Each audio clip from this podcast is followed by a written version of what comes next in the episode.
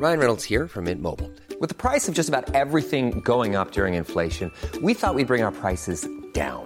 So to help us, we brought in a reverse auctioneer, which is apparently a thing. Mint Mobile unlimited premium wireless. Ready to get 30, 30, bit to get 30, bit to get 20, 20, 20, bit to get 20, 20, bit to get 15, 15, 15, 15 just 15 bucks a month. So, Give it a try at mintmobile.com slash switch. $45 upfront for three months plus taxes and fees. Promo for new customers for limited time. Unlimited more than 40 gigabytes per month. Slows. Full terms at mintmobile.com. Aujourd'hui, le filmographe est consacré à la carrière de Claire Trevor sur Séance Radio par BNP Paribas.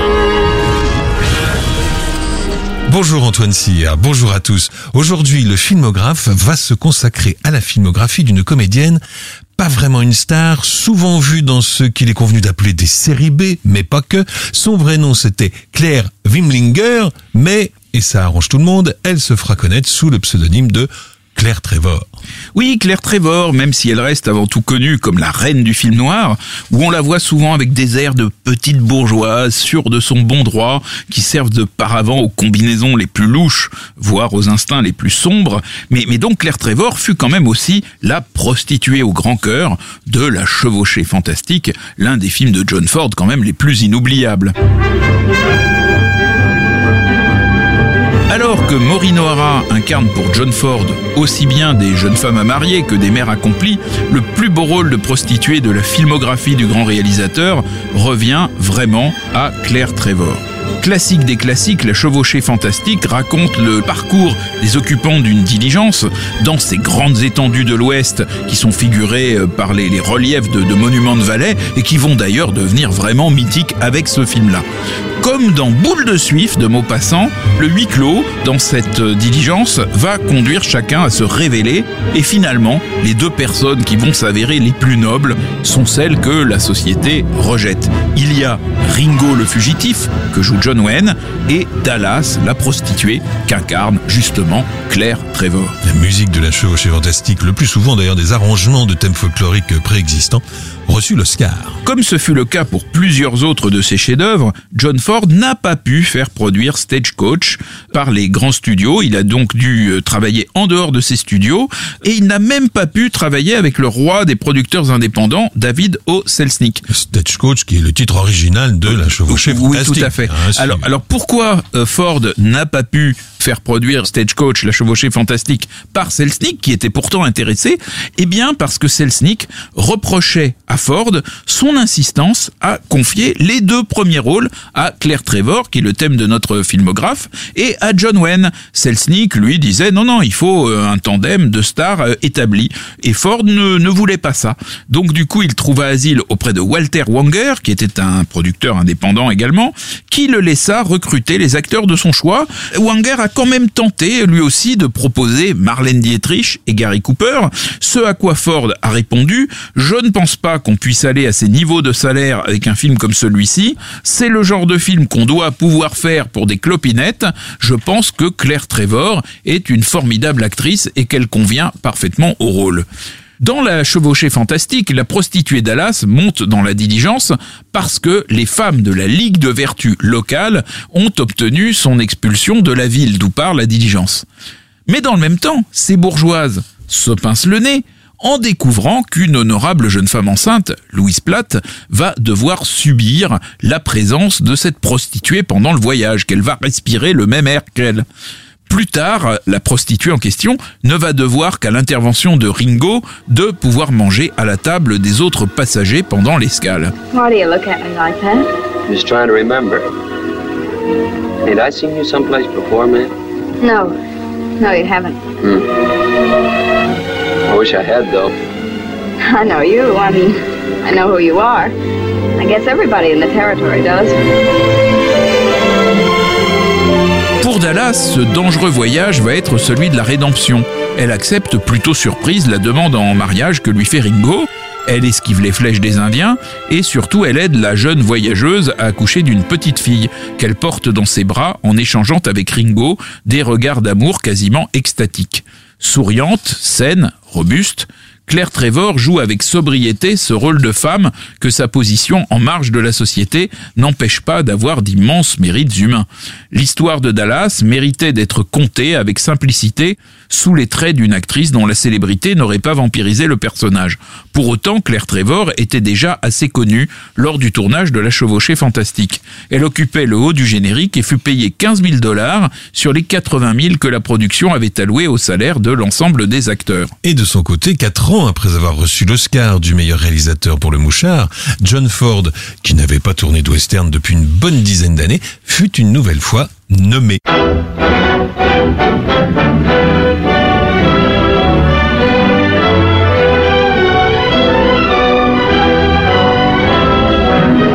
Claire Trevor a tourné son premier western, La Vallée des Géants de William Kegley, en 1938. À partir de 1939, qui est donc l'année de Stagecoach, elle devient une habituée du genre. On la retrouve avec John Wayne dans Le Premier Rebelle de William A. Zeiter, qui est un échec car jugé trop similaire à Sur la piste des Mohawks de John Ford, qui était sorti une semaine avant, mais qui avait l'avantage d'être filmé en Technicolor. Le premier film Technicolor de John Ford. La musique du Premier Rebelle est signée Anthony Collins. Claire Trevor partage à nouveau l'affiche avec John Wayne dans L'Escadron Noir de Raoul Walsh, mais doit se contenter d'un second rôle derrière Lana Turner dans Franc Jeu, connu aussi sous le titre de Honky Tonk de Jack Conway. Avec Clark Gable en escroc bien décidé à s'embourgeoiser. On la reverra encore dans des westerns comme Texas en 1941 de George Marshall avec William Holden, La loi du Far West en 1943 de George Archambault et Plus fort que la loi en 1951 de William D. Russell avec Robert Ryan. Il y a aussi Les Massacreurs du Kansas d'André de Toth avec Randolph Scott en 1953. C'est le premier western en Technicolor de Claire Trevor, mais les poursuites de diligence dans les montagnes chères à de Toth et un spectaculaire incendie sont plus avantagés que Claire Trevor par la couleur. Enfin, dans L'homme qui n'a pas d'étoile en 1955 de King Vidor, Claire Trevor clôt son cycle de western avec euh, un autre rôle de fille de joie au grand cœur qui essaye de protéger Kirk Douglas contre les froides ambitions de la propriétaire de ranch incarnée par Jan Crane. Et figurez-vous que la chanson du film est chantée par Frankie Lane. Who knows? Who knows? Who knows which way the right way goes? The night is dark, the way is far for a man without a star. Who knows? Who knows? Who knows which way the whirlwind blows or where the trail of tomorrow goes for a man without a star? There's just no sense to build and fence, not if you like to wander. Each hill I see is calling me, go yonder, yonder, yonder. Who knows? Who knows? Was I right? Was I wrong? The way I chose. The night is dark. The way is far for a man without a star.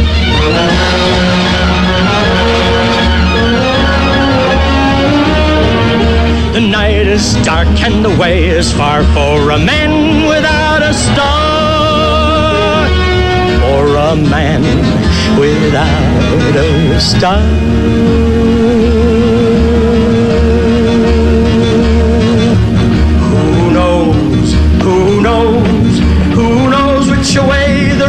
Way goes? The night is dark, the way is far for a man without a star. Who knows?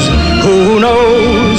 Who knows which way the whirlwind blows or where the trail of tomorrow goes for a man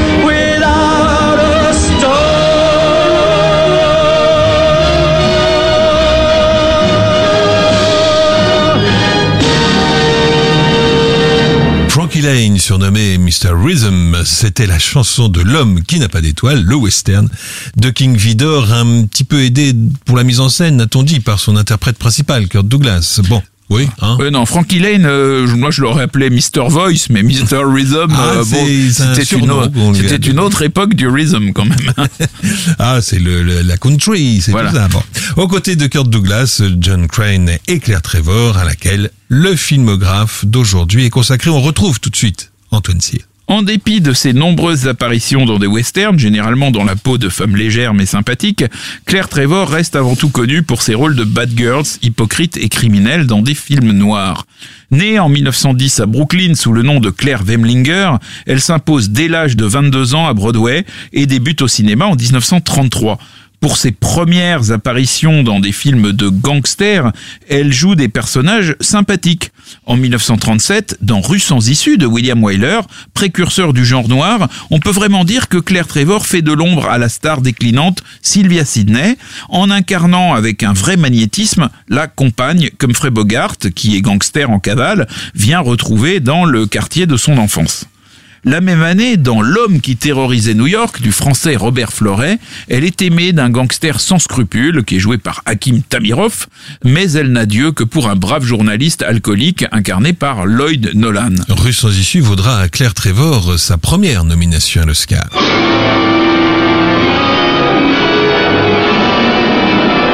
You know so much about other people's insides. Why don't you put your stethoscope on and listen to my heart? Maybe you'd like a sample of my blood. En 1938, Claire Trevor apparaît dans le mystérieux Dr Clitterhouse d'Anatole Litvak, où Edward G. Robinson incarne un médecin psychiatre qui se mêle à un gang pour approfondir des connaissances sur la psychologie des criminels. Mais il se prend au jeu et tombe amoureux de Claire Trevor qui co-dirige le gang avec Humphrey Bogart. Ce dernier n'approuve pas du tout cette idylle et tente de tuer le docteur puis de le faire chanter. Le médecin, cédant désormais à ses instincts criminels, riposte en faisant absorber au gangster un poison mortel, ce qui va effarer Claire Trevor, désormais décidée à tout faire pour aider l'imprudent docteur à se défendre en justice. Bien qu'étant une hors-la-loi, elle est pleine de bons sentiments. Ce n'est pas encore une vraie bad girl. À l'époque, les Américains sont captivés par le feuilleton radiophonique Big Town, série policière qui contribuera à baliser l'univers du genre noir. Et justement, Edward G. Robinson et Claire Trevor en sont les vedettes. Le mystérieux docteur Clitterhouse marque leur première rencontre à l'écran, ce ne sera pas la seule. En 1942, Claire Trevor installe son personnage de vraie méchante grâce à deux films où elle exploite un cas d'amnésie qui est un ressort fréquent du genre noir. D'abord dans Carrefour de Jack Conway. Alors Carrefour, c'est le remake d'un film avec Charles Vanel et Jules Berry qui avait été réalisé en France en 1938 par Curtis Bernhardt. Dans la version américaine, Claire Trevor est une chanteuse de nightclub. Sa voix est doublée de façon d'ailleurs très agréable par Connie Russell. D'ailleurs, c'était le rôle que jouait Suzy Prime dans la version française. Oui, ça lui va bien. Elle est associée à un escroc que joue Basil Radbone, qui lui par ailleurs jouait plutôt Sherlock Holmes, mais là il est un escroc, Radbone. Donc euh, Radbone et Claire Trevor veulent extorquer de l'argent à un diplomate sympathique que joue William Powell, et pour ça, pour lui extorquer cet argent, il voudrait profiter pour lui inventer un passé de criminel du fait qu'une partie de sa vie est effacée de sa mémoire. Donc puisqu'il ne se souvient de rien, il peut très bien avoir commis des crimes. À la stupéfaction de Powell et de son épouse, que jouait Eddie Lamar, Claire Trevor se présente au tribunal, feignant d'être bouleversée par la vue de cet homme qu'elle désigne comme son ancien amant et qui ne la reconnaît pas. Le numéro de charme hypocrite de Claire Trevor apporte de la modernité à ce film, soigné mais visuellement plutôt ancré dans les années 30. Le rôle de Claire Trevor avait d'abord été proposé à Marlène Dietrich qui le refusa pour ne pas, dira-t-elle, partager le glamour avec personne. Allusion bien sûr à la présence de l'envoûtante Eddie Lamar. La même année, Claire Trevor joue dans Street of Chance de Jack Ively, tiré d'un roman de Cornell Woodrich, autrement dit William Irish. Euh, Burgess Meredith incarne un homme qui reçoit des gravats sur la tête alors qu'il marche dans la rue. Apparemment indemne, il se rend vite compte qu'il a perdu la mémoire sur un an, donc encore un cas d'amnésie, et que pendant cette année, il a quitté sa femme sans explication et s'est retrouvé accusé d'un meurtre. Là, il est traqué par un policier, il se cache avec l'aide d'une blonde apparemment pleine de bonnes intentions, Claire Trevor, qui dit être sa compagne. Certain de ne pas être un assassin, il reconstitue le puzzle de l'année écoulée et finit par comprendre que la victime a en fait été tuée par celle qui se présente comme sa protectrice. Une fois démasquée, celle-ci, donc Claire Trevor, proteste de son amour avec toute l'hypocrisie dont cette actrice est capable, mais il ne lui pardonne pas de l'avoir laissé être accusée à sa place d'un meurtre qu'il n'a pas commis. En 1962, dans The Alfred Hitchcock Hour, la série télé que produisait Alfred après avoir produit Alfred Hitchcock Presence, eh bien, euh, il proposera une nouvelle version en deux épisodes de 52 minutes, réalisée cette fois par un jeune garçon de 28 ans nommé Sidney Pollack.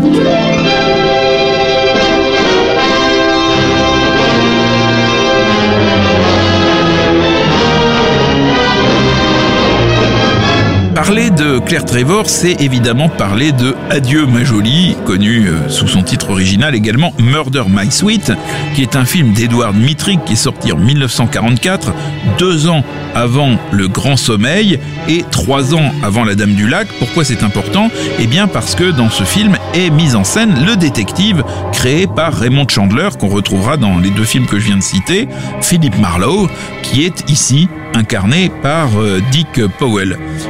Ce film, à l'intrigue embrouillée à souhait, c'est du Chandler, Claire Trevor incarne la jeune épouse nymphomane et cupide d'un riche sexagénaire qui demande à Marlowe de retrouver un collier de jade.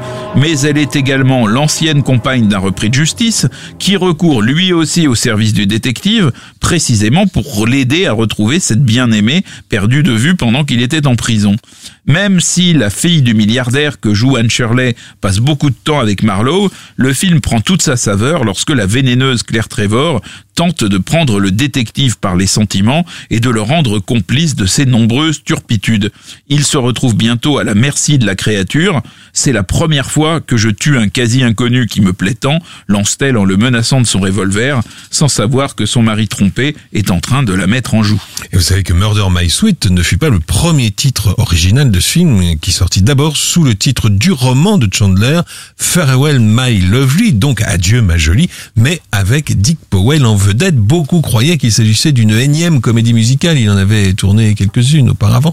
D'où ce changement de titre. Et là, le film fut un énorme succès au box-office. Oui, Powell a eu en fait trois carrières. Il a eu d'abord une carrière de chanteur de comédie musicale parce qu'il chantait extrêmement bien. Les claquettes, il faisait pas, mais par contre, il chantait très bien.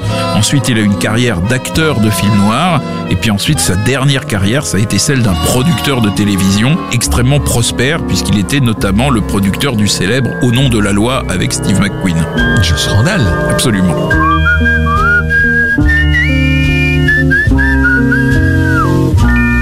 Memphis in June, a shady veranda under a Sunday blue sky. Memphis in June and cousin Amanda's making a rhubarb pie. I can hear the clock inside a ticking and a talking. Everything is peacefully dandy. I can see old Granny cross the street, still a rockin', watching the neighbors go by. Memphis in June and sweet oleander blowing perfume in the air. Up jumps a moon to make it that much grander. It's paradise, brother, take my advice. Nothing's half as nice as Memphis in June.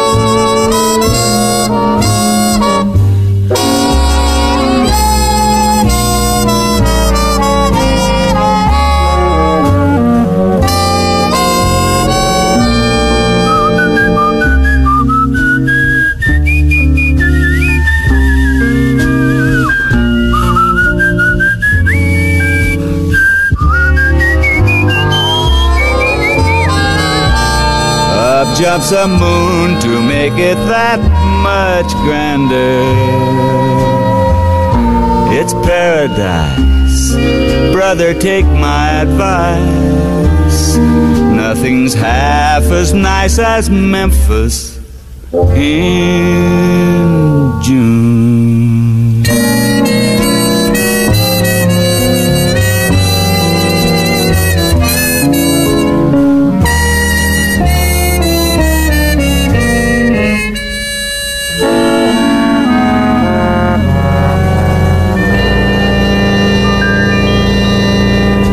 Filmographe spécial Claire Trevor qui continue sur Séance Radio, toujours en compagnie d'Antoine Cyr. Augie Carmichael chantait et sifflait Memphis in June, la chanson de Johnny Angel, un film marquant dans la carrière de Claire Trevor. Oui, en 1945, Claire Trevor rencontre un succès inattendu avec Johnny Angel d'Edwin Elmarin, où elle partage la vedette avec la suédoise Signe Hasso dans le rôle d'une française.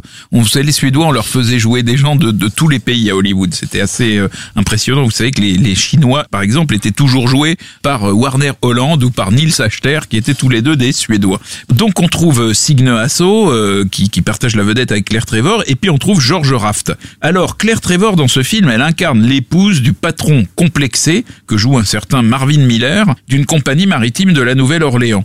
Le couple est à l'origine du vol d'une cargaison d'or à bord d'un navire de leur propre compagnie.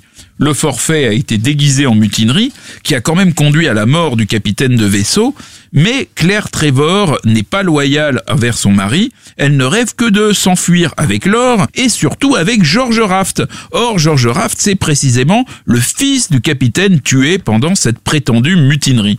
Le scénario n'est pas des plus subtils, ni le jeu de Claire Trevor en amoureuse démoniaque des plus sobres, mais l'ambiance, maritime, nocturne et brumeuse, donne au film une tonalité d'ensemble qui ravit les amateurs de films noirs.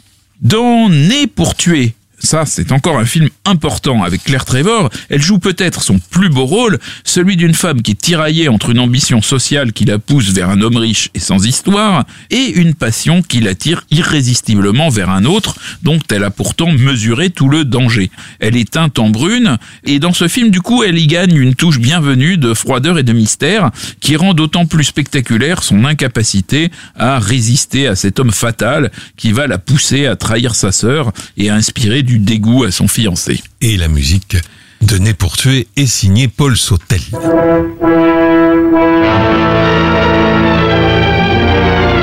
Attardons-nous un instant sur ce Né pour tuer avec Claire Trevor parce que le film débute alors qu'elle donne congé à une pension de famille de Reno où elle séjournait le temps d'obtenir son divorce.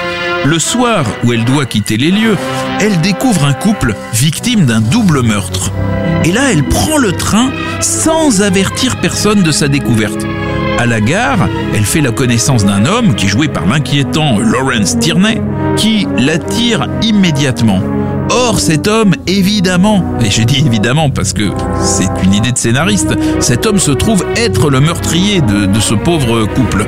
Étant promise à un riche fiancé, Claire Trevor repousse les avances de cet inconnu, de son compagnon de voyage, mais accepte tout de même de le revoir. Lors d'une soirée, sa sœur de lait, qui est jouée par Audrey Long, qui est héritière d'une grande fortune, tombe follement amoureuse de cet homme et l'épouse. Évidemment, Claire Trevor est furieuse de ce mariage, à la fois par jalousie et par conviction que cet homme un peu louche va entraîner sa sœur sur une mauvaise pente. Elle prend donc parti contre lui quand il prétend diriger un journal qui appartient à la famille, mais fait tout pour le protéger lorsqu'un détective l'identifie comme le probable auteur du crime de Reno, ou lorsqu'on découvre le cadavre d'un de ses amis. Les forces qui l'attirent vers lui sont inexorables. Vous êtes la force, le plaisir et la perversité, dit-elle à celui qui devient son amant mais elle joue un jeu un peu trop dangereux avec cet homme qui est lui-même incapable de dominer ses pulsions et qui détruit tous ceux qu'il aime. Claire Trevor incarne un personnage de film noir par excellence, celui d'un être ordinaire dont les mauvais instincts sont exacerbés par une rencontre diabolique. Mais habituellement au cinéma, les victimes sont des hommes et les créatures perverses sont des femmes. Né pour tuer rétablit un peu l'équilibre entre des sexes. D'ailleurs, le titre du roman dont le film est tiré et qui avait été initialement choisi était Deadlier Than the Mal, plus mortel que le mal.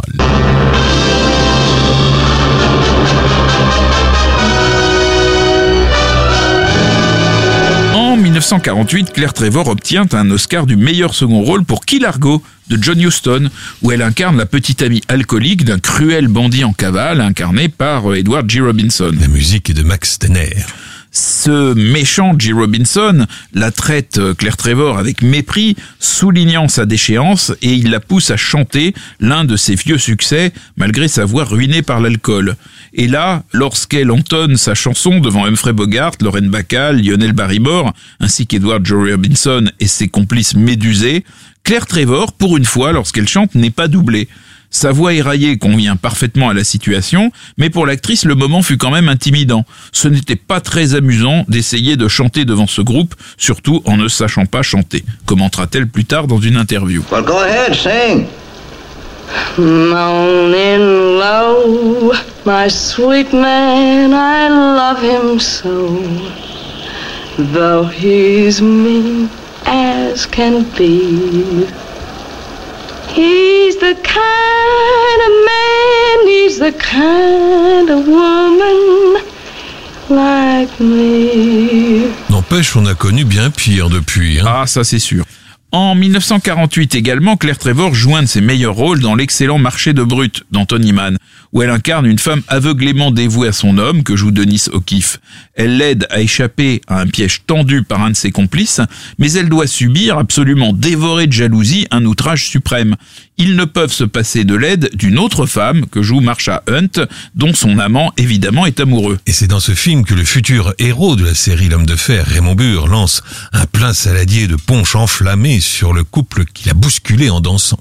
La même année, Claire Trevor incarne aussi un personnage moins tourmenté, celui de la malicieuse épouse du champion de baseball euh, Babe Ruth, que joue William Bendix dans The Babe Ruth Story de Roy Delruth.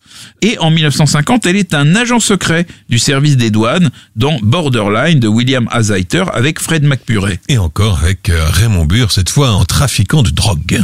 En 1951, elle renoue avec un grand personnage sordide dans 7 et match, Hard, Fast and Beautiful d'Aida Lupino. Dans ce film à petit budget, réalisé par une femme, Claire Trevor incarne l'un des personnages de mère les plus égoïstes et vulgaires de l'âge d'or d'Hollywood. Animée par une ambition aveugle, elle pousse sa fille à devenir coûte que coûte une championne de tennis et elle est totalement indifférente à tous les drames que crée sa volonté de réussite par enfant interposé. La scène finale du film où elle demeure seule avec le trophée de sa fille qui a décidé de vivre loin du sport est particulièrement réussie. Dix ans plus tard, Aida Lupino dirigera à nouveau Claire Trevor dans l'un des épisodes de la série Alfred Hitchcock Presents. En 1952, Claire Trevor partage l'affiche avec Shelley Winters, autre spécialiste du film noir dans My Man and I de William Wellman. Elle est l'épouse infidèle d'un agriculteur que joue euh, Wendell Corey, et donc cette épouse infidèle fait sans succès des avances à l'ouvrier mexicain euh, du couple, qui est incarné par Ricardo Montalban. Lorsqu'elle blesse son mari dans une bagarre, là, euh, pour le coup, le, le couple tombe d'accord, ils se mettent tous les deux d'accord pour faire accuser le Mexicain qui avait été payé avant par un chèque en bois. Mais sous la pression des amis et de la compagne du faux coupable, ils décident de l'innocenter. Claire Trevor incarne ici avec humanité une femme insatisfaite qui cherche d'abord toutes sortes de compensations, ce Mexicain qui ne veut pas d'elle, un chat dévoré par ses chiens, puis rejette la faute sur un autre avant de chercher la solution en elle et dans le dialogue avec son mari.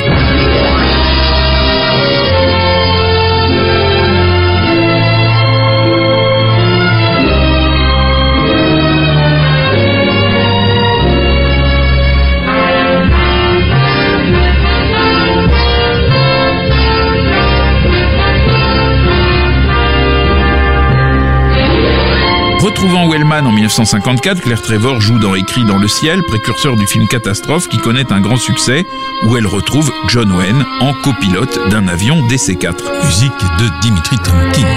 C'est un rôle tragiquement prémonitoire lorsqu'on sait que l'unique fils de Claire Trevor périra en 1978 dans le crash d'un Boeing 727 en Californie. Elle joue l'année suivante dans La neige en deuil d'Edward Mitrick. Sa présence au cinéma va devenir ensuite plus rare, mais elle continue d'être très active à la télévision où elle apparaît pour la dernière fois en 1987 aux côtés de Jason Robards et d'Eva Marissin.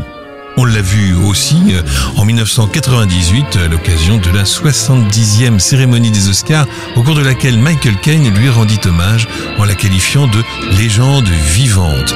Vivante pour deux ans encore puisque suite à de graves problèmes respiratoires, elle s'éteindra en avril 2000, un mois après son 90e anniversaire. Merci Antoine. Le filmographe vous a été présenté par Antoine Cyr et Laurent Bourdon sur Séance Radio par BNP Paribas.